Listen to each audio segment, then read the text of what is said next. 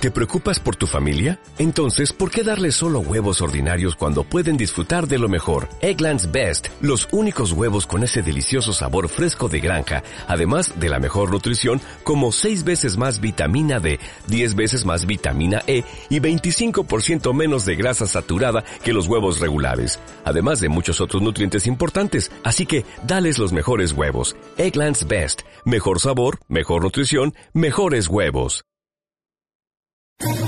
¿Quieres especular en la bolsa de la mano de un profesional? Operativadax.com. Recibe al momento en tu móvil las compras y ventas que realiza Alberto Iturralde sobre el índice DAX. Nunca ha sido tan sencillo ganar en bolsa. Operativadax.com.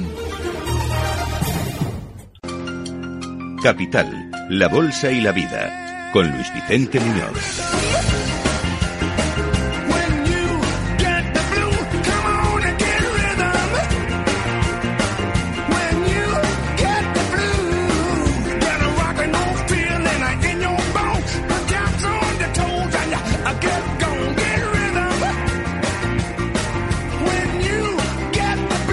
Aquí estamos un viernes más, abriendo el consultorio de bolsa más esperado de la semana, protagonizado por Alberto Iturralde, Super Itu, analista independiente y responsable de díasdebolsa.com. ¿Cómo estás, querido Alberto? Muy buenos días. Muy buenos días, fenomenal. Encantado de estar contigo. Vaya viernes bueno que parece tener el rebote de, los mercados o, o sospechas de algo. Sí, sospecho de algo y hemos venido comentando durante estas semanas qué era lo que debíamos vigilar muy de cerca y es precisamente el final del proceso electoral en España. Y es que, eh, bueno, de una manera eh, totalmente esotérica, parece ser que mm, mágica, Pedro Sánchez coloca siempre las elecciones en un momento clave. Normalmente siempre vemos subidas hasta ese momento y luego caídas, pero no solamente en España, a nivel global. ¿Por qué? Pues porque el sistema financiero le chiva que va a ser en ese momento en el que tiene que colocar las, las elecciones.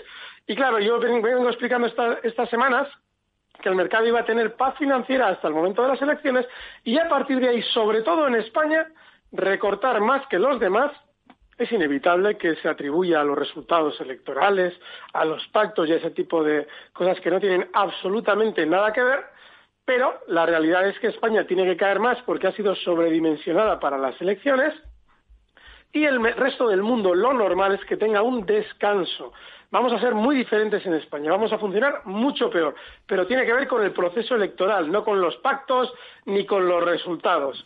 Con lo cual, sí, desconfío muchísimo de lo que pasa no solamente en España, sino en el resto del mundo. Ahora bien, las caídas probablemente tanto en Alemania como en Estados Unidos, si se producen durante estos días, van a ser menores, porque lo más normal es que quieran volver a tener el mercado arriba, allá por diciembre, hay varios eh, indicios que hacen pensar en eso, no solamente las elecciones que ha colocado el señor Johnson en, Inglaterra, sino también la, salida a bolsa de Aramco probablemente está delatando que tanto el petróleo como seguramente la mayoría de los activos relativos a bolsa estén en zonas de máximos dentro de un mes. Eh, digo, lo digo más que nada porque Aramco va a fijar el precio esta semana, el día 17, lo cierro, no sé si es, eh, este fin de semana, y luego quiere hacer cotizar las acciones en diciembre, que seguramente intentará aprovechar un momento de sentimiento positivo, y durante este intervalo de tiempo de un mes, lo lógico es que veamos a los mercados mundiales aflojar un poquito el ritmo para luego volver a retomarlo para diciembre. Pues esto no ha hecho más que empezar. Bienvenidos y bienvenidas todos al consultorio con Alberto Iturralde.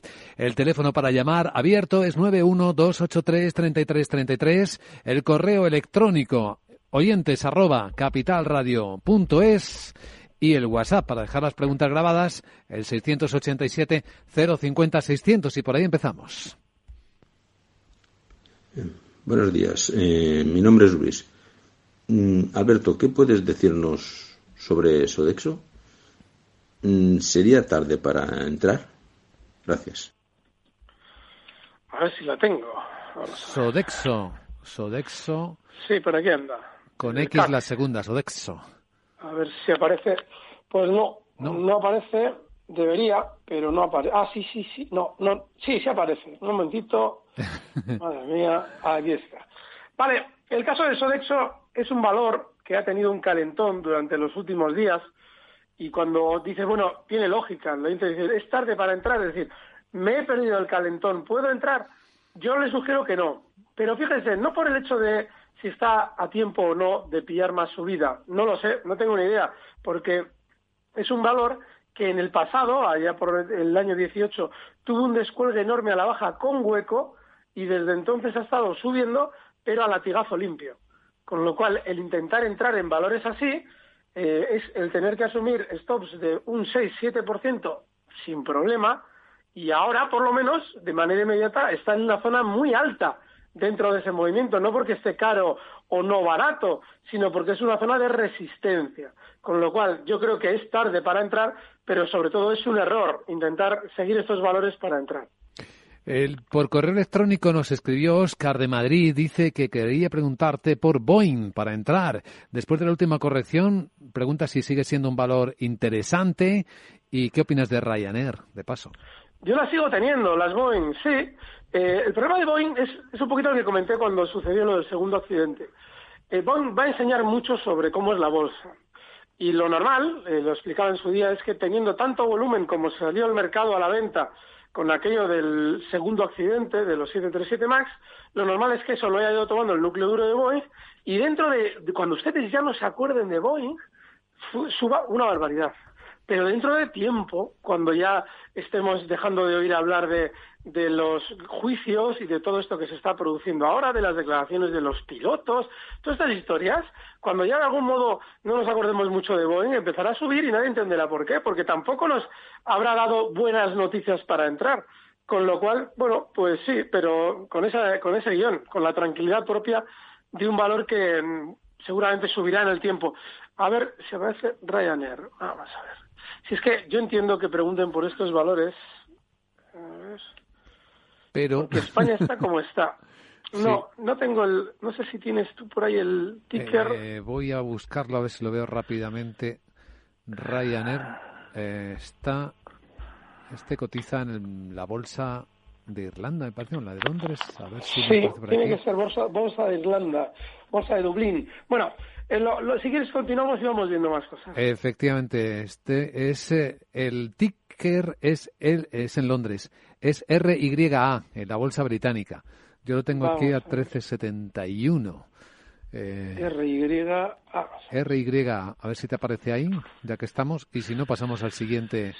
Sí, me aparece, pero no sé si es la bolsa de Londres. En 1360 lo tengo ahora mismo, no sé si es la bolsa de Londres. Sí, sí, sí, ese es. Vale, están, miren, todas las compañías aéreas, incluido IAG, eh, están, han estado especialmente alcistas durante los últimos dos meses. Estas han funcionado con un guion tremendamente fiel a lo que hablábamos sobre la recesión.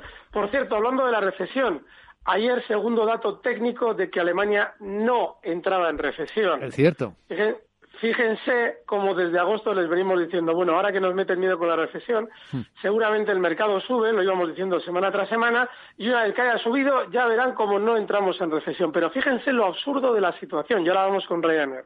Hmm. Están hablando de 0,1, de una décima, y son tan estúpidos a nivel global que si llegan a ser dos décimas por debajo, es decir, menos 0,1, nos tiramos por la ventana. Somos así de lelos. El sistema financiero nos considera, tan estúpidos que nos tienen una décima eh, colgando con el miedo de que si fueran dos décimas más abajo, todos moriríamos. Se lo digo más que nada, pues algún día son dos décimas más abajo, para que interpreten bien. Bien, lo de Ryanair. Mm, ahora mismo sigue superalcista como todas las, eh, bueno, alcista de manera inmediata, porque no está por encima de los últimos anteriores. Como todas las empresas relacionadas con eh, el transporte de viajeros, pero hay un problema, y es que ya empiezan todas a darnos la razón para comprar. Yo les recuerdo que Ryanair en agosto, cuando íbamos a morir todos de recesión, estaba en 8.34 y ya está en 13.60. Fíjense qué subida, y eso en tres meses. Comparen lo que les da un banco por sus eh, depósitos con lo que les ha dado cualquiera de las compañías aéreas. Pero claro, Iberia ya ha comprado Air Europa y nos lo dice ahora. Las negociaciones para comprar Air Europa llevan mucho tiempo en la mesa, pero nos lo dice ahora. ¿Cuándo? Cuando le interesa vender títulos. Y Ryanair en breve nos empezará a dar buenas noticias. Por ahora está alcista, es decir, va a seguir subiendo algo más, ah, pero fíjense, a partir de zonas como los 14.80, 14.50, hay que tener muchísimo cuidado. Estamos ya en un, en un momento de mercado delicadísimo. Al teléfono tenemos esperando para preguntar a Alberto Iturralde en Barcelona a Jesús. Hola Jesús. Hola, buenos días. Primero de todo, felicitarles por el programa. Mi consulta era sobre Endesa. Eh, si eh, Alberto Iturralde vería bien eh, una entrada en Endesa estos próximos días, delante de una posible bajada, y a ver si podría llegar a volver a atacar esos máximos históricos que, tuvo ahora no hace mucho. Luego, si me podría dar también soportes y resistencias. Muchas gracias. Gracias. Vale. Y es que eh, el mercado español está mal, pero no porque esté mal, siempre está mal el mercado español, pero ahora actualmente está mal.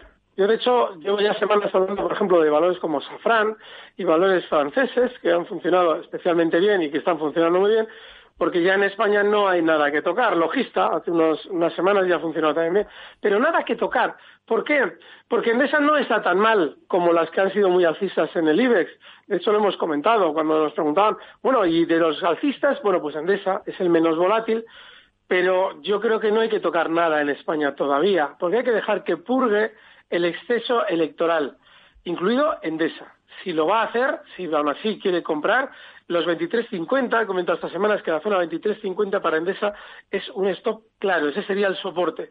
Y el que pueda volver a máximo solo, pues no lo sé, porque no hay nada en su precio que nos deba hacer pensar que va a llegar a máximos o no. Está claro. La siguiente pregunta es por correo electrónico. Pregunta Pablo, ¿qué te parecen cortos en Gamesa y Disney? Mm, hay un problema con Gamesa.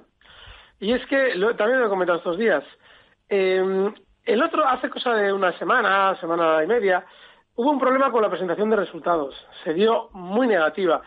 Y claro, alguien podrá decir, dice, bueno, entonces compramos, ¿no? No, no es que ustedes tengan que comprar si hay resultados negativos. Hay que comprar, y lo explicaba porque, bueno, no, yo nunca sugiero comprar en la mesa, pero no es descabellado comprar porque habían entrado desde el núcleo duro de la mesa compradores de una manera súper contundente. ¿Y dónde se ve eso? En el gráfico. En una misma sesión habían tenido una apertura en zonas de 11.80, dejaron que el mercado absorbiera la sensación negativa de los resultados, con un volumen enorme además de ventas, y al cierre de sesión, habiendo recortado el valor hasta 10,95, desde, 10, desde 11,80 hasta 10,95, un 9% durante la sesión, cerraron cerca de la apertura, en 11,73. Eso es una entrada determinada del núcleo duro a comprar. Y ese núcleo duro los tiene que vender ahora. Por eso, después de una primera paradita estos días en 13 euros, ha roto al alza y ya está en 13,79. Con lo cual no, yo no entraría cortos. Cuando ustedes vean a, los señores de la mesa, eh, pues eso, apareciendo en los medios, hablando bien de su compañía y todas esas cosas, cuidadito, pero todavía no. Eh, tiene que subir seguramente antes hasta zonas de 13,70. Muy bien, otra pregunta en el WhatsApp de Capital Radio. Muy buenas, Alberto. Soy Paco, de Tenerife. Quería preguntarte por algún valor del IBEX en el que nos podríamos poner cortos. Y luego te quería preguntar una, simple curiosidad. Eh, ya que muchas veces revelas eh, las estrategias de mucha gente poderosa, mm, ¿no te han llamado la atención o te han, o te han dicho que, que, les has revelado las cartas que ellos tenían? Eh, es una simple curiosidad. Muchas gracias. Vale, Bien, le, explico. No te lo pueden decir. A ti te llega indirectamente la sensación de cierto malestar, pero no te lo pueden decir nunca porque, lógicamente, quien, quien, quien está dentro de un núcleo duro y está favoreciéndose de la manipulación del mercado, te considera alguien lejano, alguien lejano y alguien, pero lejano en la barricada, es decir, en contra, en lugar, en un lugar contrario. Estás en otro punto y dan por hecho que tú haces tu labor como la, como te gusta hacerla, como ellos la hacen, como les gusta hacerla a ellos. Es decir, no hay absolutamente ningún, ningún contacto, ni puede haberlo. O sea, que en ese sentido no. Eh, Repsol, Em, perdón, cortos. ¿Por qué yo estoy corto en Repsol? Yo lo he explicado durante meses, pero ¿por qué estaría ahora más corto en Repsol? Recuerden la salida a bolsa de Aramco. Es que esto es muy importante. Aramco va a decirnos estos días cuál va a ser el valor de adjudicación de las acciones y quiere hacerlas cotizar dentro de un mes con una sensación positiva de mercado. Si Aramco vende parte de la, perdón, si el núcleo duro de Aramco, es decir, la familia Saud, vende parte de la compañía es porque probablemente tienen claro que parte de la compañía dentro de un tiempo va a valer menos, si no, no la venderían. Con lo cual yo estaría corto en general en todo lo que tenga que ver con petróleo. ¿Los cortos del IBEX lo has comentado? Mm, no, porque... Ah, a ver, no me había quedado yo, no había oído lo de cortos del IBEX. Eh, en el IBEX sí, pero si es que hemos comentado todas estas semanas que una vez que acabaron las elecciones, el A1 es el corto, pero el IBEX tiene muy poco desplazamiento. Es un índice tremendamente aburrido, con lo cual, hombre, tenemos, es que hay un problema, miren. Cuando estamos acostumbrados a especular en un determinado activo, en este caso en el IBEX, pues joder, nos abrimos la ventana del IBEX y nos da la sensación de que estamos en el salón de casa con el IBEX. Pues claro, si nos vamos al DAX, etcétera, parece como que ya hemos cambiado la casa del vecino. No, nos gusta la nuestra, y nos gusta el salón de nuestra casa, que es el IBEX. Y venga, el IBEX está aquí, para allá, hombre, se mueve poco, sí, la verdad es que se mueve poco, pero es que claro, a mí me gusta el IBEX. Joder, pues es que desgraciadamente en la bolsa, cuando algo funciona como el IBEX, hay que irse a la casa del vecino, porque esto es un horror. Así es que se puede estar corto, porque seguramente van a caer por el tema este electoral, pero hay que plantearse ya cambiar de casa. Hmm. Eh, hablando de mm, otra cosa, ¿qué tiempo crees, Alberto Iturralde, que vamos a tener el lunes en Bilbao? Uy, pues no lo sé, porque estos días ha llovido un montón Espero que mejor, desde luego. Pero de, que vamos a estar recogidos, ¿eh? vamos a estar al calorcito allí en el Hotel Union. Efectivamente. Pero, pero, pero como continúe por esta vía, trae paraguas. Es por si llevan el paraguas, sí, efectivamente. Por eso te lo preguntaba. El lunes nos encontramos con los amigos de Bilbao y con Alberto Iturralde y con más amigos gestores de fondos de inversión. En un instante continuamos. Capital, la bolsa y la vida.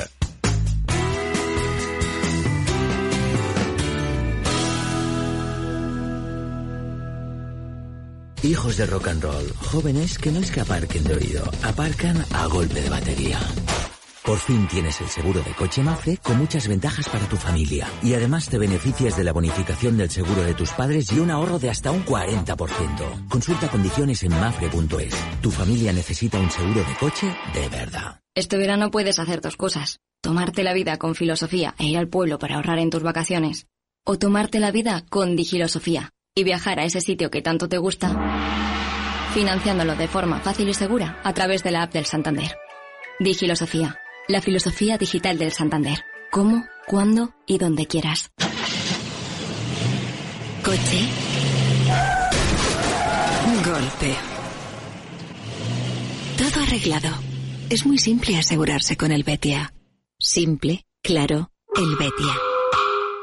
Capital Radio presenta Especial Inversión Inmobiliaria, una jornada conducida por Meli Torres y Carlos Ladero en la que hablaremos sobre el sector inmobiliario como destino de inversión en bolsa, cotizaciones, oportunidades y soluciones para accionistas e inversores institucionales. Nos acompañarán Merlin Properties, Neynor Homes, LAR España, Coavit Inmobiliaria, Renta Corporación, Millennium Servicios Inmobiliarios e Inmobiliaria del Sur. Reserve su plaza y asista gratuitamente a este especial llamando al 912 83 33 33 o en el mail eventos arroba capitalradio.es. Especial inversión inmobiliaria en Capital Radio, el 20 de noviembre de 10 a 12 horas desde Roca Gallery, José Abascal 57, Madrid. Con el patrocinio de GPM, Gestión de Patrimonios Mobiliarios. Capital, la Bolsa y la Vida, con Luis Vicente Muñoz.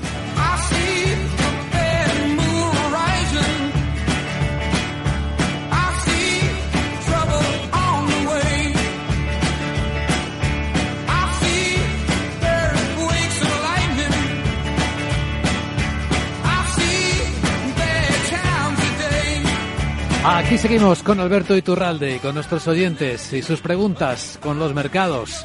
En esta mañanita de viernes, disfrutando de la radio, disfrutando del mercado como es habitual y ya tradicional. Vamos a escuchar otra pregunta en el WhatsApp 687 050 600.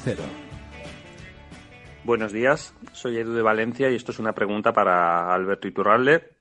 Estoy corto en Iberdrola, en nivel de 8.95 y me gustaría saber su opinión sobre esta posición y cuál sería el objetivo bajista y la y bueno y el stop que tendría que poner que yo había visto en torno a la zona 905 o 907. A ver qué opina. Muchas gracias. Gracias, Edu. Vale, pues muy bien, yo también estoy corto en Iberdrola. Hmm. Sí, esa es la zona de stop eh, muy ajustada, porque desgraciadamente Iberdrola no tiene un gran desplazamiento, aunque haya sido a la baja, pero sí, 905 es el stop y el objetivo bajista 867, 865, toda esa zona, y bueno, ahora Iberdrola cotiza en 885.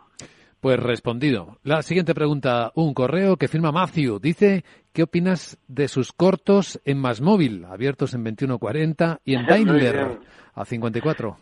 Bien, pues opino bien. Es que fíjense, la... Ay, parece que tenemos... Eh, Alberto, parece que tenemos problemas con tu comunicación, se nos entrecorta. A ver, si, a ver si ahora me mejor. Ahora mejor, sí. Móvil y Daimler. El caso de Masmóvil, eh, es, de un precio que ha hecho una trampa durante estas últimas semanas muy vieja. Primero sube y nos cuenta una historia que no tiene ningún sentido para justificar una subida, pues eso, del 20-30%. Y luego, una vez que ya ha subido, aparece Goldman Sachs. Claro, alguien dirá, no, si no ha sido Goldman, ha sido tal o cual medio. No. La noticia era que se rumoreaba que Móvil iba a comprar Vodafone España y andaba Goldman Sachs de por medio. Yo no sé qué tenía que ver con la operación, pero algo tenía que ver. Bueno, pues ahí está la trampa. Eso normalmente lo hace mover eh, quien lo hace mover. Y si está Goldman Sachs por ahí, mm, sospechen. Entonces, ¿por qué? Pues porque hay que vender títulos. Y como hay que vender títulos de más móvil, pues se le dice a tal o cual medio que hay rumores de tal. Obviamente no va a salir nada. Pero claro, te dicen que hay rumores y rumores y cuentas tú los rumores como si hubiera una noticia. Y a partir de ahí todo el mundo pica y, más móvil cae. Bueno, pues nada, me alegro por el oyente. Eh, lo más normal es que descienda hasta zonas de 19,10. Está ahora mismo en 19,72 ya cayendo y la jugada de Vodafone se produjo en 23,30. O sea, fíjense qué caída. Vamos a ver Daimler. Hmm. A ver si se me oye bien porque me parece que en la zona en la que estoy... Ahora muy bien, ¿eh? Ahora sin problema. Vamos a ver si no se estropea esto. Va, flojita. El problema de Daimler es el de siempre. Hace cosa de unas semanas, eh, un par de meses, nos daban un segundo profit warning. Y además lo explicábamos aquí un viernes a la mañana. Cuidadín, porque normalmente si ya tiene una gran caída y hay un profit warning, si se ve al precio rebotar algo, hay que incorporarse, porque lo que te están indicando es que ha claudicado todo el mercado y ellos quieren rebotar. Pero claro, el rebote ya lo han hecho. O sea que estamos hablando de subidas desde 40 hasta llegar a marcar 54 euros. Ahora ya están en zonas de 51 con, con 14. Yo ya no estaría, precisamente porque seguramente todo el pescado en Daimler ya está vendido. Bueno, ahora estamos aquí con nuestros amigos de Sevilla. Al teléfono tenemos a Carlos. Hola, Carlos, buenos días. Hola, ¿qué tal? Buenos días. Mire, entré el otro día en el Santander a 360. A ver qué le parece a don Alberto. A ver qué objetivo me da y y demás. Muchas gracias, muy amable. Gracias, Carlos. Pues un horror, me parece un horror y le explico. Hace cosa de dos, tres semanas, estando yo allí además en el estudio contigo, Luis Vicente, conocíamos que a la Patricia Botín había comprado acciones de Santander y yo les explicaba que para un rebote hay que hacerle caso, porque eh, siempre que sale a decirnos esto, el valor tiende a rebotar durante los siguientes días. Y planteábamos, pues eso, la posibilidad de que se comprasen Santanderes hasta las elecciones. Hmm. Y Santander rebotó desde que estaba en ese día en zonas de 3.55 hasta niveles de 3.87. Y lo hizo en cuatro o cinco sesiones. Pues fíjense que subidita más rica. Hmm. Bueno, ya no hay que estar. Estamos hablando de que si han aprovechado alguien ese 8%, hay que estar ya completamente fuera de Santander porque está haciendo el movimiento electoral procedente, es decir, recortando. Que pueda tener rebotes, sí. Pero ahora recuerden lo que yo les llevo explicando de la banca durante los últimos año y medio, los últimos 18 meses. Desde febrero yo les llevo diciendo, en el año 2018, que la banca está tocada y que va a caer mucho. Y que cuando haya caído mucho, nos enteraremos de las razones por las que caía. pero todavía no las conocemos. Y no nos sirve lo de los tipos de interés, porque también los tipos de interés están bajos en Estados Unidos o están bajando, y sin embargo, valores como Bank of America está marcando nuevos máximos de los últimos años. Con lo cual, la banca española está totalmente descoordinada de la banca americana y muy poquito coordinada con la banca europea, que también va a tener problemas. Así es que muy mal veo esa posición en el Santander. Y para quienes quieran escucharnos muy bien en Capital Radio en Sevilla, en la FM, en el 92.8. ¿Otro WhatsApp? Buenos días. ¿Qué opina usted de Solaria? Muchas gracias, muy amable. Bueno, el caso de Solaria es el de un chicharrazo. Es un valor, eh, pero no porque él se haya querido siempre colocar de una forma artificial en la información. Lo ha hecho puntualmente no como por ejemplo cosas como Audax, ¿no? que ahí es realmente es, claramente es, es, horrible el cómo lo hacen. No, el Solaria es un chicharro que se mueve con una volatilidad enorme, peligrosísimo, y yo siempre recuerdo lo mismo. Cuando ustedes vayan a un valor, recuerden de dónde viene. ¿Y de dónde viene Solaria? Pues atentos. Viene de salir a cotizar en el año 2007 en 11.80. Y de subir, nada más salir a cotizar, hablamos de junio del 2007, subir hasta noviembre en cinco meses, desde 11,80 hasta niveles de 24 euros. Se más que duplicó en cinco meses. Bueno, pues desde entonces recorta desde los 24 euros, comienza una caída inicialmente fulminante para luego ir poco a poco decelerándose, claro, porque lógicamente por debajo de cero no va a cotizar, y llegar a caer hasta 0,27. Desde 24 hasta 0,27. Si alguien me pregunta cómo veo Solaria, horrible, un valor que sabe hacer eso, nunca tiene que estar en nuestro punto de mira. Haga lo que haga ahora. ¿Por qué? Porque, claro, ha tenido accesos alcistas y luego ha aparecido, eh, nos han vendido la moto de que estaba de maravilla, después recorta un 60%, lo vuelve a recuperar. Un chicharro, no está. Pues atención ahora a todo el mundo porque llega el minuto de oro. A ver, chicharros fuera, vamos a ver dónde puede haber alguna oportunidad, Alberto. Me repito como el ajo, pero es que está fenomenal. Y es que Safran sigue muy bien, sigue marcando nuevos máximos históricos hoy de nuevo. Llevo varias semanas hablando bien de ella porque es que no hay gran cosa en el mercado. Y Safran está muy bien. El stock tiene que estar ya en 148 euros, cotiza en 149,90 y el objetivo alcista en 153. Safran, un viejo conocido. Un viejo amigo, como Alberto Iturralde, analista independiente responsable de bolsa.com. Pues hasta el lunes en la radio a las 6 de la tarde y bueno, y con los amigos también de Capital Radio en Bilbao. Nos vemos, querido Alberto, un fuerte abrazo. Gracias, un fuerte abrazo. Long as she got a dime, the music won't never stop. I roll over Beethoven.